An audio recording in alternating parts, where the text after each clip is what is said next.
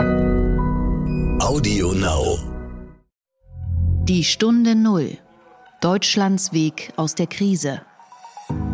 Vielleicht das einzig Gute an der Situation im Augenblick ist die, dass man eigentlich ähm, gar nicht so viel Zeit hat, äh, sich Gedanken zu machen über andere Dinge, sondern dass man sich im Überlebensmodus befindet. Ich bin immer erst äh, happy, wenn die Tinte trocken ist. Also wenn hier ein Euro aus Berlin auf meinem oder unserem Firmenkonto ist, dann, dann freue ich mich. Ich stelle fest, ähm, dass es ähm, jetzt, als es äh, Richtung zweiten Lockdown ging, dass es ähm, schwieriger war, äh, die, die Kollegen dort wieder mitzureißen. Hallo und herzlich willkommen zu einer neuen Folge von Die Stunde Null. An diesem historischen Tag, an diesem Schicksalstag, an dem die Amerikaner einen neuen Präsidenten wählen. Mein Name ist Horst von Butler, ich bin Chefredakteur des Wirtschaftsmagazins Kapital. Schön, dass Sie wieder zuhören. Es gab ja Zeiten, da stand das Wort Entschleunigung für eine großartige Auszeit oder modernes Runterkommen. Nun klingt es eher nach Entbehrung. Von einem November der Entschleunigung hat Bundesgesundheitsminister Jens Spahn gesprochen. Und der Euphemismus klang in manchen Ohren wie schräge Musik. Vor allem für die vielen Menschen, die in Restaurants, Kinos, Cafés oder Fitnessstudios arbeiten, denn die stehen vor schwierigen Wochen. Wir haben heute mit jemandem gesprochen, der an vorderster Front mit dabei ist und kämpft, und zwar mit Patrick Junge, dem Gründer der Burgerkette Peter Pane. Die haben rund 40 Filialen und Patrick Junge hat uns erzählt, wie er die kommenden Wochen durchstehen will. Der Gedanke zum Tag. Wow, what a crowd. What a crowd. Hello, Florida. Hello, Florida. We love Florida. What a great victory we had. And we're going to have an even bigger victory. Get out there and vote. We're going to have a bigger victory. Ach, diese Stimme. Man würde sie so gerne vermissen. Aber man hört sie jeden Tag, seit über vier Jahren, jeden Tag.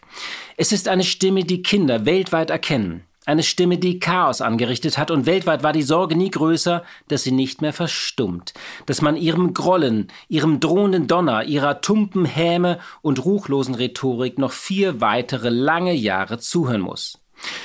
Diese Stimme ist, ob sie nun direkt spricht oder auf Twitter, eine der großen rhetorischen Massenvernichtungswaffen der Welt geworden. Sie hat aufgehetzt, auch mal unterhalten, sie hat beleidigt, gedroht und vernichtet, anderen Politikern, Konkurrenten, ehemaligen Weggefährten, Unternehmern, einfachen Menschen, prominenten Menschen, Menschen aus aller Welt. Heute wählt Amerika und die ganze Welt schaut zu. Wohl selten zuvor ist die Schicksalhaftigkeit dieser Wahl öfter und eindringlicher beschrieben und beschworen worden, und selten waren die Sorgen größer. Es gab so viel Berichterstattung im Vorfeld, dass man zwischenzeitlich das Gefühl hatte, dass nun nahezu jeder Amerikaner mindestens einmal interviewt wurde und zu Wort gekommen ist was natürlich nicht zu mehr Erkenntnis geführt hat. Denn auch wenn viel mehr ausgeleuchtet wurde, bleibt so vieles im Dunkeln und ein Rätsel. Und das nicht nur in der amerikanischen Seele, in den Trümmern und Fetzen des amerikanischen Traums, sondern in der verstörenden Resilienz, die Donald Trump bewiesen hat. Jeder andere Politiker wäre zigmal zurückgetreten, angeklagt, abgewählt oder anderswo ins Off geschossen worden. Doch jede Krise, jeder Skandal und jeder Abgrund hat ihn, so scheint es, stärker gemacht. Und dieses Paradox, diese Asymmetrie und Entkopplung hat sich in vier Jahren nicht gelöst oder aufgelöst. Im Gegenteil. Die vier Jahre Donald Trump waren ein Stellungs- und Abnutzungskrieg, in dem sich Gräben vertieft und Wunden vergrößert haben. Und leider ahnt man, dass Trump ohne Corona wohl leicht gewonnen hätte, denn auch jetzt noch sind seine Umfragewerte angesichts der Bilanz der vergangenen Monate erstaunlich robust. Und immer noch vertrauen ihm viele Menschen mehr, die Wirtschaft wieder wachsen zu lassen als Joe Biden. Es gab im Vorfeld bei der Wahl ja sehr viele Analysen, dass es nicht nur um die Wahl des Präsidenten, sondern auch um die Demokratie der USA an sich gehe. Ich finde, es geht aber auch noch um etwas anderes. Um den einfachen Amerikaner, den viel beschworenen Forgotten Man, der ja oft auch eine Frau oder ein Kind ist. Denn der ist genauso vergessen und verloren in diesem Kampf wie vor vier Jahren. Covid-19 hat die tiefen Mängel des US-Kapitalismus aufgedeckt. Die marode Infrastruktur, der zu schwache Sozialstaat, die schlechte Ausbildung und die sehr hohe Ungleichheit der amerikanischen Gesellschaft.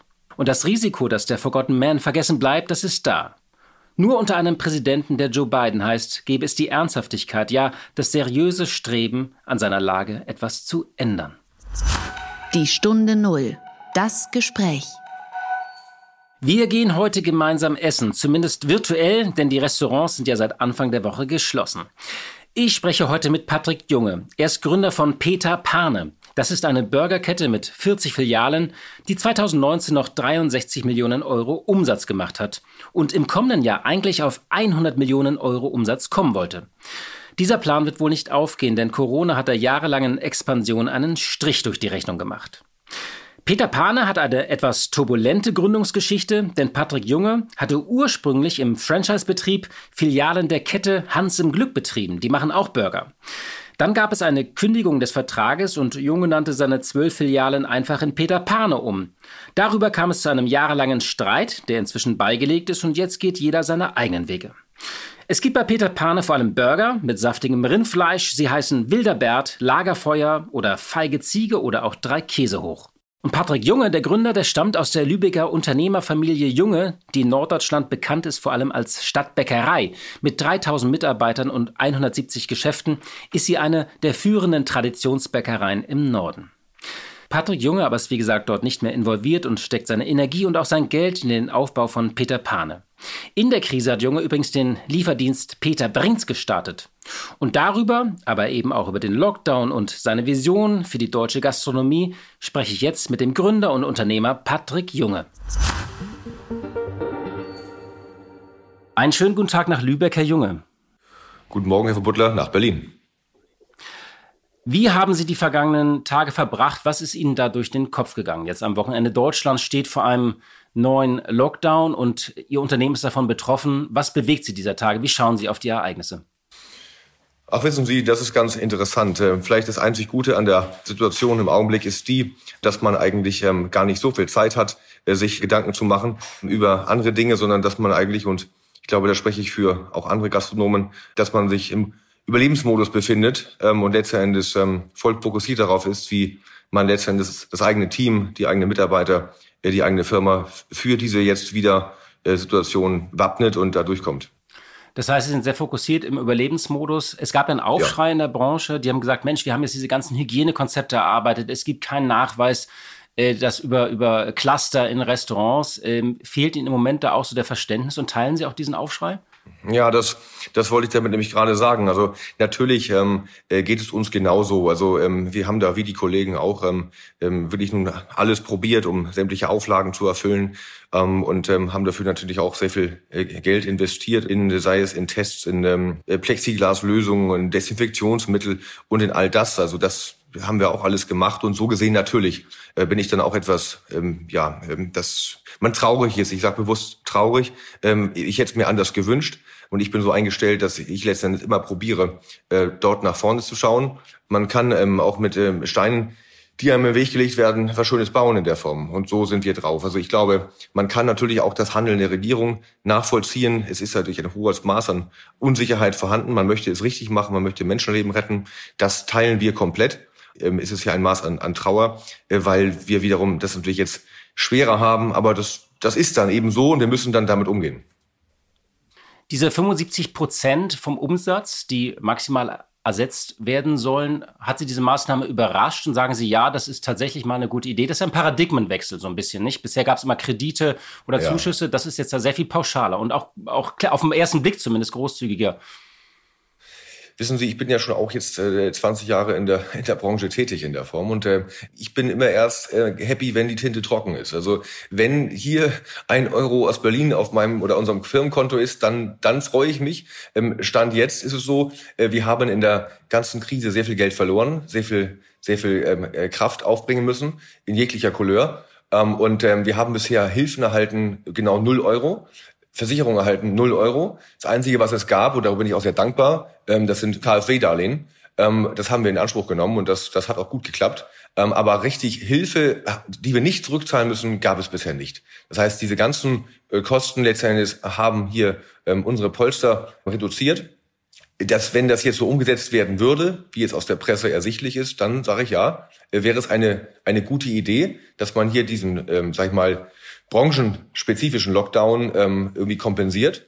Ähm, ich sag auch nur ganz ehrlich, von der ersten Bazooka haben wir nichts erhalten und äh, wenn es bei dem Lippenbekenntnis hier auch bleibt, ähm, ja, ist das eine schöne Headline, ähm, aber nochmal, es muss erstmal ankommen. Und bis heute, oder andersrum stand Freitag, ähm, gab es dort noch keine klaren Meinungen von äh, seitens des eines Steuerberaters oder ähnlichem. Also keiner weiß, wie das passieren soll. Also wenn es so ist, freue ich mich. Mhm. Aber äh, hatten Sie von der Kurzarbeit profitiert? Ging das denn wenigstens? Also jetzt in der ersten Phase des Lockdowns? Ja, ich habe mich dafür entschieden, dass wir die Mitarbeiter ähm, oder wir haben in der in der Zeit ja unseren äh, Peter Brinks ähm, äh, Lieferdienst ähm, aufrechterhalten und wir haben deswegen die Mitarbeiter weiter beschäftigt. Und so gesehen ähm, haben wir das auch nicht, haben wir da auch nicht, wie andere Unternehmen, die auf, auf Null gefahren sind, haben davon nicht in dem Maße profitiert. Nein. Aber das war eine strategische Entscheidung. Ja. Ähm, da, auf den Lieferdienst würde ich gleich gerne nochmal ja. zu sprechen kommen. Vielleicht erstmal generell, Sie haben gesagt, Sie haben äh, Geld verloren vor dem Lockdown. Wie waren Sie da ungefähr so auf Vorkrisenniveau? Das haben viele Unternehmerinnen und Unternehmer mir hier im Podcast auch so ein bisschen beziffert, die gesagt haben, naja, wir waren jetzt wieder so auf 60 Prozent oder auf 80 Prozent. Wie war denn die Lage, bevor sich das alles wieder verschärft hat bei Ihnen? Sie meinen jetzt vor dem zweiten Lockdown? Ja. Das war äh, sehr interessant. Das war sogar sehr gut. Also äh, da muss ich ganz offen sagen, das ähm, ist der Lichtblick eigentlich, ähm, der uns antreibt. Also wir haben dort gesehen, wie gesagt, die, Juli, äh, die Monate von eigentlich kann man sagen, ja März bis Juni, die waren verloren, waren sehr schmerzhaft in jeder Beziehung. Ähm, Juli, August, September und eigentlich bis Mitte Oktober äh, waren dafür sehr, sehr gut. Ähm, wir haben dort ähm, einen, Umsatzplus verzeichnen können ähm, von bis zu 40 Prozent ähm, zum Vorjahr. Und das war, war sehr gut und das hat uns geholfen, so die Wunden zu lecken. Ähm, es hat mir aber auch gezeigt, und das meinte ich eben mit äh, Licht am Ende des Tunnels, ähm, dass, dass mhm. die Menschen doch gerne essen gehen. Und ich vermute, das habe ich aber vorher schon gedacht, eigentlich weniger wegen des Essens gehen, sondern weil man sich dort trifft. Also ich glaube, das ist zwar ein, ein sehr oft strapaziertes Wort, aber es hat mir so ein bisschen gezeigt, die, die, die Relevanz auch unserer Branche, ähm, dass wir auch eine gewisse ähm, soziale Komponente haben und nicht, nicht nur satt machen. Das war immer der Ansatz, den wir bei Peter Pane schon hatten. Und das hat sich bewahrheitet. Das, das heißt, als die Menschen wieder raus, rausgehen konnten, da hat man gemerkt, es gab so ein, zwei Wochen noch der, der Unsicherheit und ähm, so all das. Aber das war ab Juli passé. Und äh, wir hatten ähm, trotz der Abstandsregelung wohlgemerkt, es war ja immer noch so, dass wir in den Restaurants nur circa die halben Flächen bespielen durften ähm, hatten wir einen enormen Zulauf und äh, den wir dann natürlich auch durch Außen- und Terrassenplätze nutzen konnten. Das war eine große Freude, war auch wichtig fürs Team, für die Mitarbeiter. Man hat es ähm, gemerkt bei einer guten Stimmungslage der Gäste. Also das waren sehr schöne Monate. Mhm. Ist ganz interessant, was Sie gerade gesagt haben mit dem Sozialen. Also in meinem Bekanntenkreis mhm. war es tatsächlich am Wochenende auch so. Die haben, da sind viele noch mal essen gegangen, haben gesagt, so ja. jetzt bevor der, der dunkle November kommt, noch einmal ja. richtig schön essen gehen. Ähm, Sie haben gesagt, so mit jedem zweiten Tisch und so und den Hygienekonzepten, ja. konnten Sie denn so wirtschaften und wirtschaftlich arbeiten? Ach, man muss ja hier ganz offen sagen, deswegen, Entschuldigung, ich darf das, was ich vorhin sagte, ein bisschen revidieren. Es gab ja eine Sache, die, die hatte ja ähm, in Berlin Wirkung gezeigt. Das war ja die Reduktion der Mehrwertsteuer. Und das ist natürlich wiederum das, ähm, eine Sache, die ähm, uns auch geholfen hat. Der Effekt, ähm, der ähm, äh, war bei uns schon zu merken. Also wir hatten am Ende drei Effekte oder vier Effekte für die Zeit. Das eine ist eine hohe Nachfrage der Gäste. Das war eine gute Grundvoraussetzung. Dann äh, diesen Mehrwertsteuer-Effekt, der, der wiederum den Nettoumsatz ähm, erhöht hat. Und das nächste war dann letztendlich ähm, unser Lieferdienst. Peter Brinks, der hatte auch in dieser nach ersten Lockdown-Zeit einen Anteil des Umsatzes von, von gut 15 Prozent, den wir vorher äh, schlicht nicht hatten. So, und dann eben die Terrassenplätze, die wiederum dann natürlich auch ähm, äh, ja, sehr begehrt waren. Und so gesehen kamen wir dann zu diesen sehr guten Werten. Interessant mit der Mehrwertsteuer. Das ist ja mal, äh, dann hat es ja vielleicht doch was gebracht. Den Lieferdienst haben Sie jetzt einige Male ähm, erwähnt. Ja. Jede Krise hat ja zwei Seiten und es gibt viele äh, Menschen, die in der Krise auch was Neues gestartet haben. Auch ja. Sie sind äh, in praktisch in Angriffsmodus ein bisschen gegangen. Sie hatten ein Konzept in der Schublade für ja. einen Lieferdienst, Peter Brinks haben den dann gestartet, äh, haben 200 Mitarbeiter sogar eingestellt, wie ich lesen ja. konnte, und haben auch gesagt, unsere Kellner haben Tablett und Schürze gegen Fahrrad, E-Bike und Elektrosmart getauscht. Das war so ein Zitat aus dem Mai von Ihnen. Mhm. Die werden damit die Krise überstehen. Können Sie das noch mal ein bisschen erzählen, wie Sie das da aus dem Boden gestampft haben und was jetzt die Erfahrungen seit Mai waren? Ach, das ist eigentlich interessant. Ähm, wissen Sie, meine, meine Erfahrung ist eigentlich die, dass ähm, ein Wunsch kommt aus einem Mangel heraus. So, und der, der, der Mangel war die Situation, äh, die es ähm, ähm, im ersten Lockdown gegeben hat, die ja nun wahrlich nicht einfach gewesen ist. So, und ähm, wir hatten uns im letzten Jahr schon beschäftigt damit und ja auch gesehen, was, was teilweise nun die Lieferando und Co. dort an Geschäft generieren. Und ähm, haben eben nicht nur mit dem Gedanken gespielt, sondern haben auch die ersten, ersten Tests mit einem eigenen Lieferdienst gemacht. Ähm, und das ist aber daran gescheitert, ähm, dass ja die Notwendigkeit letztendlich nicht erkannt worden war. Das ähm, Stammgeschäft lief so gut, ähm, das einfach nicht ähm, ja, geklappt hat, äh, dass ähm, ja, die Kollegen dafür begeistern konnten, sich intensiv äh, mit dem Thema zu beschäftigen und wie es dann immer so ist, wenn man Sachen nicht gut macht, äh, äh, gut gemeint ist das Gegenteil von gut gemacht, klappt es eben nicht. Und wir haben es dann eingestellt und hatten aber die ersten Gedanken und ersten Testerfahrungen wirklich in der Schublade. Plus wir haben eben einen, eine eigene kleine ähm, IT-Firma und ähm, die konnten wir dann letztendlich, wir merkten Ende Februar, Anfang März, dass das jetzt in eine nicht so gute Richtung läuft, ähm, haben wir dann entsprechend also mit IT-Know-how, Vertriebs-Know-how, äh, haben wir alles letztendlich dann in die Waagschale geschmissen, um an diesem eigenen Online-Shop zu arbeiten und konnten den eigentlich mit dem Tag des Lockdowns den hochfahren ähm, und dann mit einem ja doch erheblichen auch Aufwand im Marketing das Ganze etablieren. Und das ähm, war ein großer Erfolg auf der einen Seite, ist aber zurückzuführen auch diese, diese äh, Bereitschaft der, der Mitarbeiter, die ja eigentlich für ganz andere Sachen mal angetreten sind, äh, dort auf dem Fahrrad äh, Essen auszufahren.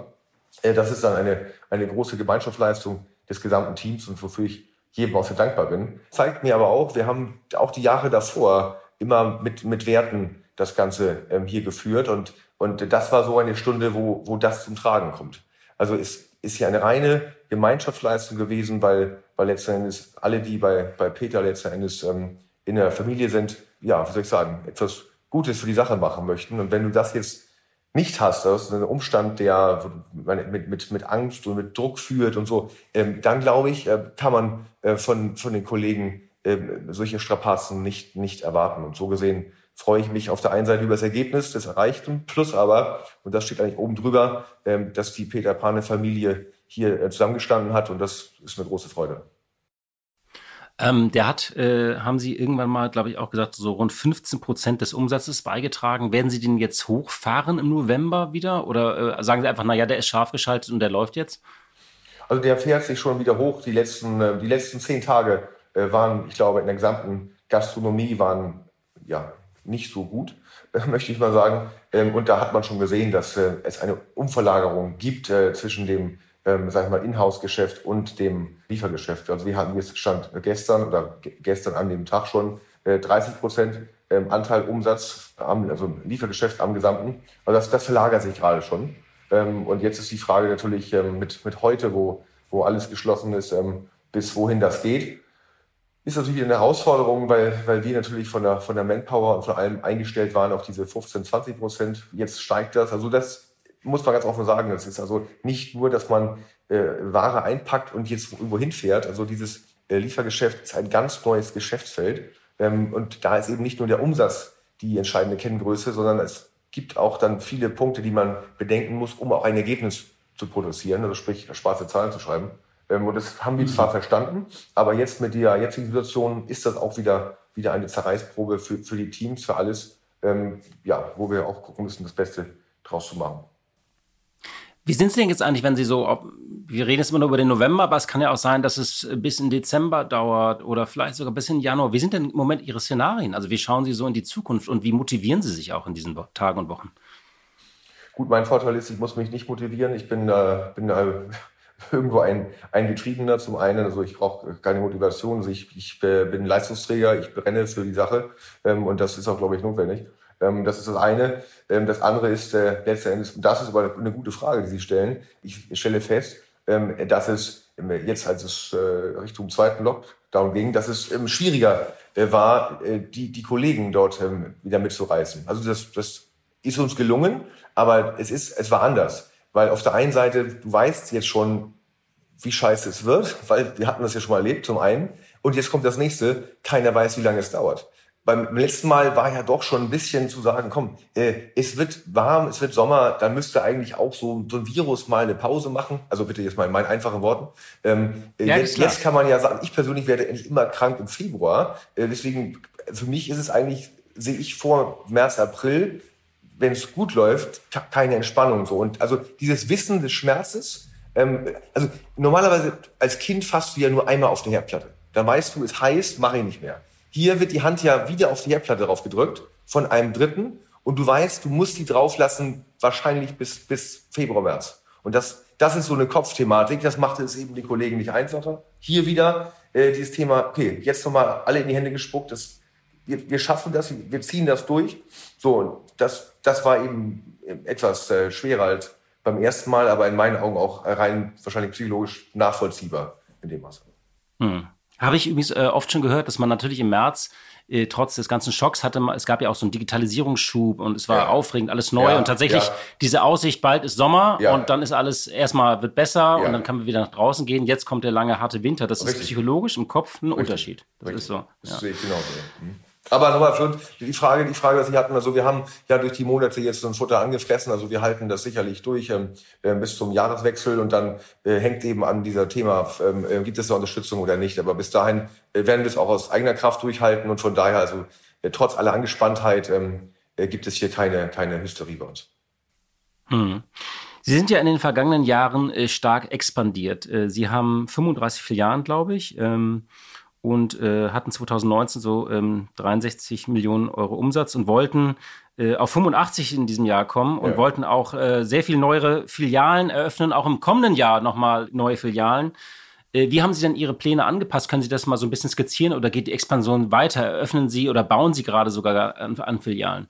Ja, ähm, man muss hier unterscheiden äh, zwischen mittel-langfristigen Zielen und äh, kurzfristiger taktischer Anpassung. Es ist ja so, wissen Sie, ähm, bei uns hat ein Restaurant, wir haben jetzt aktuell äh, 40 Restaurants, die heute zwar gerade geschlossen sind, aber normalerweise am Netz sind, also sind es 40. Äh, wir haben gerade zwei noch im Bau, das ist Dresden Magdeburg, äh, die wiederum äh, jetzt in drei und in, in, in vier Wochen eröffnen. Ähm, und das werden wir auch. Also wissen Sie, wir haben ja eine circa Vorlaufzeit, ähm, bevor ein, ein Peter Pane Restaurant die Tore aufmacht, von gut einem Jahr. So, und ähm, das geht los mit einer Sichtung, mit einer Vertragsunterzeichnung und äh, mit einer Planung und so weiter und so fort. Äh, Mitarbeitereinstellung, Schulung und sowas alles und dann dem eigentlichen Bau. So, und ähm, das sind natürlich Dinge, die kannst du nicht zurückdrehen. Das ist wie wenn, ich kenne kenn mich jetzt nicht mit auf einer Seefahrt, aber du kannst ja auch ein, ein Schiff nicht komplett äh, äh eine Vollbremsung machen. Das ist ja kein, kein Formel-1-Wagen. Also will sagen, ähm, hier äh, die Dinge, die äh, eingeschlagen sind, die äh, Themen werden wir auch umsetzen. So haben wir auch dieses Jahr, Zielsetzung war, dieses Jahr 2020 auf 42 Restaurants zu kommen. Das war übrigens schon mein Ziel 2016, witzigerweise. Ähm, und das haben wir auch dann auf den Punkt erreicht mit Dezember. Ähm, wo natürlich, ähm, aber da äh, bitte ich um Nachsicht, äh, ist natürlich nicht eine Punktlandung wird, ist im Umsatz, weil uns natürlich da hier Monate fehlen und ich äh, kann nun auch nicht zaubern. Also das heißt, im Umsatz kommen wir natürlich unter unsere Planung. Hier ist nur die, der einzige für mich relevante Punkt, dass wir in den nicht äh, dass wir hier über Plan sind. So, also hätte das Jahr normal funktioniert, hätten wir auch die Umsätze erreicht. Gut, ähm, das ähm, findet nicht statt, aber die Restaurantanzahl, Anzahl Mitarbeiter, auch andere Ziele intern. Wir sind ja immer dabei, weil wir schnell wachsen, dass wir auch die Organisation nachziehen müssen. Wir brauchen, müssen äh, Kollegen auf neue Aufgaben vorbereiten. Also alles das läuft bisher weiter. So, und ähm, das haben wir auch im nächsten Jahr vor. Ja, also Sie müssen gar nicht um Nachsicht bitten. Ich glaube, in diesem Corona-Jahr äh, ist das überall so. Ich habe meine Umsatzziele auch nicht erreicht. Also das ist, glaube ich, das ist einfach so dieses Jahr. Ja, genau. also, also wie auch. Also es gibt natürlich ein paar Ausnahmen, gerade in, äh, so im Bereich der Digitalisierung. Ja. Ähm, Nochmal zur Expansion nachgefragt. Das ist ja immer sehr kapitalintensiv. In jedem Standort werden hohe Summen verbaut. Ja. Ähm, kriegen die Banken da im Moment so kalte Füße oder sind die noch ganz ruhig? Das ist ein sehr guter Punkt. Also ähm, ähm, die Banken sind bei uns, oder unsere Banken sind bei uns ein ganz wichtiger Punkt und ähm, ich bin für dieses Vertrauen äh, sehr dankbar. Ähm, wir haben zu unseren Hausbanken einen, einen sehr guten Kontakt ähm, über Jahre. Wie alles ähm, im Leben oder auch gerade in der Ökonomie äh, basiert es ja auf Vertrauen. So, und dieses Vertrauen ist gegeben und ähm, dieses Vertrauen ist auch gerade in der heutigen Zeit und in der Branche Gastronomie ähm, nicht selbstverständlich. Ähm, so gesehen bin ich dafür sehr dankbar und darüber sehr glücklich, dass letztendlich da unsere äh, Partner auf der Bankenseite äh, letztendlich dort an, an Peter Pane und an mich glauben ähm, und äh, uns daher die, die, die Treue halten. Das muss ich ganz offen sagen. Das ist ähm, nicht selbstverständlich und ist und wird auch sicherlich ein, ein Thema sein, ähm, warum es in und für, der, für die Branche halt auch nicht leichter werden wird. Weil ich habe von anderer Seite gehört, dass bankenseits, ähm, äh, wenn es um Gastro geht und das Telefon klingelt, dass äh, da nicht mehr so, so oft ähm, abgenommen wird. Hm. Ich hätte noch mal ein bisschen Fragen zu diesem Gastro- und, und Franchise-Markt und Sie haben ja. da ja auch so einen guten Blick. Es war ja so, dass äh, Ketten wie Vapiano und Maredo sind ja sehr früh insolvent gegangen. Also bei Vapiano hatte man ja das Gefühl, die hatten Liquidität für ein Mittagessen. Und als das ausgefallen war, waren die dann, das, jetzt klingt das ein bisschen gemein, aber es war, die waren ja wirklich so an, an, an sehr früh äh, insolvent.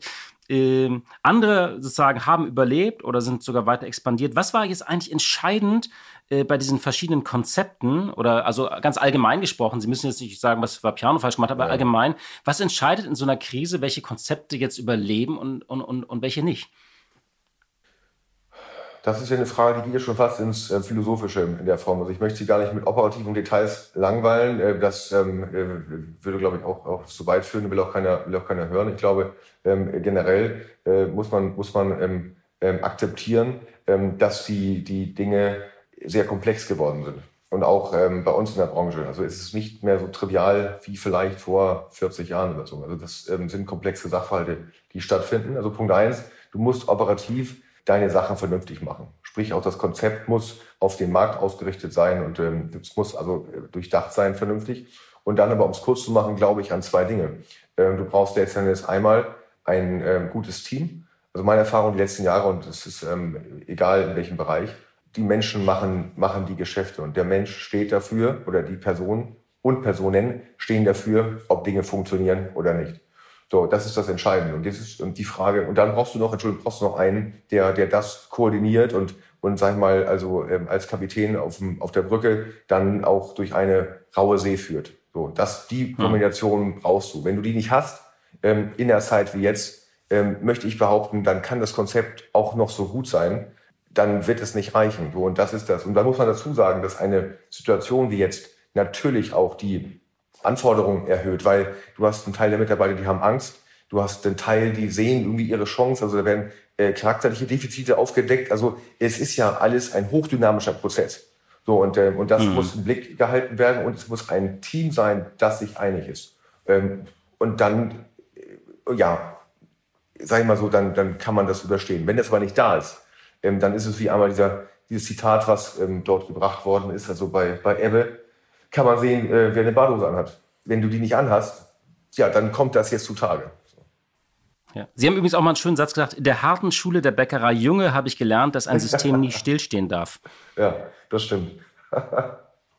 das ist richtig. Ähm, wie schauen Sie denn insgesamt auf die, auf die Branche? Äh, alle sagen, es wird eine große Konsolidierung geben und es ist ja so, dass der deutsche Franchise-Markt, der ist ja, auch wenn man es denkt, noch nicht satt. Also eigentlich ist ja der, sozusagen der Italiener um die Ecke immer noch ja. der Normalfall. Ähm, glauben Sie, dass eher die Ketten es ist einfacher haben oder eher der, der Italiener um die Ecke? Wie schauen Sie so ein bisschen auf, die, auf diesen Gesamtmarkt der Gastronomie? Auch wissen Sie, auch da wiederum, ähm, ich habe ähm, einen ähm, guten Freund in Afrika, wo ich dann in der, in der, Zeit, wo man reisen konnte, eigentlich gerne mal hingefahren bin. der hat dort eine, eine Farm. Und da ist es so, dass eigentlich jedes Jahr ähm, Buschbrände äh, durch das Land ziehen. Ähm, und hier wird das Gras verbrannt und die Bäume bleiben stehen. So, und ähm, da, wo das, mhm. das Gras verbrannt ist, wächst neues Gras. Und, ähm, und irgendwann entsteht daraus auch wieder ein neuer Baum. Ähm, und so ähnlich ist das hier auch. Ähm, ich, ich, also, man, man hört es ja und liest es ja und kann es auch teilweise sehen, dass es den ersten Anfang der, der Erosion in der Branche gibt. Ähm, muss man aber auch sagen, man darf nicht die Belastbarkeit von Menschen und Konzepten unterschätzen. Also man muss abwarten, ob es wirklich so dramatisch wird. Wird man sehen. Fakt ist, es wird natürlich so sein, dass es nicht alle schaffen. Äh, und für uns selber ist es ja auch nun jeden Tag eine Gratwanderung. Aber ähm, es wird dann so sein, dass es, ja, das Gras wird dann ausgedünnt werden und die, die Bäume, und das sind für mich in dem Fall die Marken auch primär der Systemgastronomie und oder sehr gute Einzelgastronomen, äh, die werden es schaffen. So, und ähm, die, es wird dann eine Zeit danach geben, wo das, ähm, die Nachfrage, die sagte ich ja bereits, die war ja da von Juli bis Oktober, die wird sich dann fokussieren ähm, auf die Konzepte, die noch am Markt sind. Das wird für die dann gut sein. Ähm, und das wird aber gleichzeitig wieder dieses neue Gras, neue Konzepte nach sich ziehen. Also ich kann mir vorstellen, ähm, dass, so leid es mir auch tut, um einige Kollegen, dass dann in ähm, vielleicht drei, vier Jahren, dass wir eine vielleicht viel belebtere Gastrolandschaft haben und das vielleicht jetzt hier die sehr schmerzhafte Vorlage ist für das Entstehen neuer Konzepte. Das kann ich mir vorstellen. Herr Junge, das war doch äh, ein, ein optimistischer Ausblick, sozusagen, dass jetzt auch aus dem Schlechten vielleicht Gutes erwächst. Ich danke Ihnen sehr für ja. Ihre Zeit und das Gespräch. Ich danke Ihnen. Vielen Dank. Die gute Idee. Ja, wir haben nach langer Zeit mal wieder eine gute Idee. Das war ja ein Format, das wir vor allem im ersten Shutdown gestartet hatten und auch sehr oft hatten. Jetzt also wieder, es geht hochaktuell um die Reinigung von Büroluft. Und da gibt es eine Idee in Darmstadt und über die spreche ich jetzt mit Michael Dechert vom Global Engineering Service. Wie ist Ihr Unternehmen darauf gekommen, sich mit der Technologie für Covid-geschützte Büros zu beschäftigen? Wir sind eine internationale Arbeitsgemeinschaft aus Wissenschaftlern wie Mediziner, Ingenieure, Physiker und Schadstoffsachverständige. Seit Jahrzehnten beschäftigen wir uns mit dem Thema Innenraumbelastung durch Viren, Bakterien oder Schadstoffe. Durch die Berichterstattung aus China vom Januar, Februar 2020 sind wir auf das Thema SARS-CoV-2 aufmerksam geworden. Durch Recherche von Studien und Abschlussberichten zum SARS-CoV-1-Virus, der im Jahr 2002, 2003 in China schon vorhanden war, sind wir der Überzeugung gewesen, dass Aerosole der Hauptübertragungsweg für eine Infektion darstellen. Uns war es wichtig, dass wir ein System entwickeln, das die maximale Sicherheit gewährleistet und das auf das Tragen einer Artenschutzmaske in Nutzungsbereiche, ein Nutzungsbereich kann ein Arbeitsplatz sein, der Schreibtischarbeitsplatz verzichtet werden kann. Und wie genau funktioniert jetzt das Konzept, das Sie entwickelt haben? Das System beruht auf der Abreichung der Raumluft durch einen mindestens zehnfachen Luftwechsel. Zusätzlich nehmen wir eine punktuelle Absaugung an der Emissionsquelle, sprich am Mund vor und auf der Atemebene. Dort, wo die Aerosole emittiert werden, ausgeatmet werden, übernehmen wir die Kontrolle und führen sie einer direkten Absaugung und damit verbunden einer Filtration mit HEPA H14-Filter vor. Zusätzlich ist im Arbeitsplatz ein Luftvorhang integriert zur Erzeugung einer lufttechnischen Trennung der Nutzungsbereiche. Das heißt, Aerosole können den Nutzungsbereich, den Schreibtisch nicht verlassen. Genauso können Aerosole von einer zweiten Person nicht in den Nutzungsbereich hereingetragen werden und dementsprechend eine Person infizieren. Und wie leicht lässt sich die Anlage in Büros installieren und welche Kosten kommen dann auf einen zu? Unser autarkes System zeichnet sich durch niedrige Investitionskosten aus. Wenn Sie einen Büroraum als Beispiel nehmen mit sechs Arbeitsplätzen, liegen die Materialkosten im Bereich von 1600 bis 2000 Euro. Die Installation kann von einem Handwerker durchgeführt werden. Das kann ein Trockenbauer sein, selbstverständlich ein Lüftungs- oder Klimatechniker oder von Personen aus dem Facility Management. Die entscheidenden Komponenten, die Einstellung des Systems wird anhand von einem Handbuch vorgegeben und ganz wichtig, die TÜV Süd-Gruppe übernimmt dementsprechend die Abnahme und die Endkontrolle der Einstellung. Daher haben wir ein relativ einfaches System, das hochwirksam ist und wie vorhin schon mal gesagt, auf das Tragen einer Mund-Nasen-Bedeckung kann verzichtet werden. Wir hoffen, dass die Gesundheitsämter mit uns konform gehen und dementsprechend, dass auch nicht die Quarantäneregelungen, wie sie zurzeit gelten, durchgeführt werden. Ja, liebe Hörerinnen und liebe Hörer, wir hören uns morgen wieder. Da gibt es ein Spezial zur US-Wahl. Und ich werde morgen ganz, ganz früh mit Anthony Gardner die Wahl analysieren. Das ist der ehemalige US-Botschafter in Brüssel unter Barack Obama und damit ist er auch ein bekannter und Weggefährte von Joe Biden. Es wird spannend, in welcher Welt wir morgen aufwachen und ob wir schon wissen, in welcher Welt wir aufwachen. Und ich habe noch eine weitere Überraschung für Sie morgen. Nicht nur ein Gespräch und eine Sondersendung, sondern auch, nun ja, lassen Sie sich überraschen. Die Stunde Null. Deutschlands Weg aus der Krise. Dieser Podcast ist Teil der Initiative Zeit, die Dinge neu zu sehen.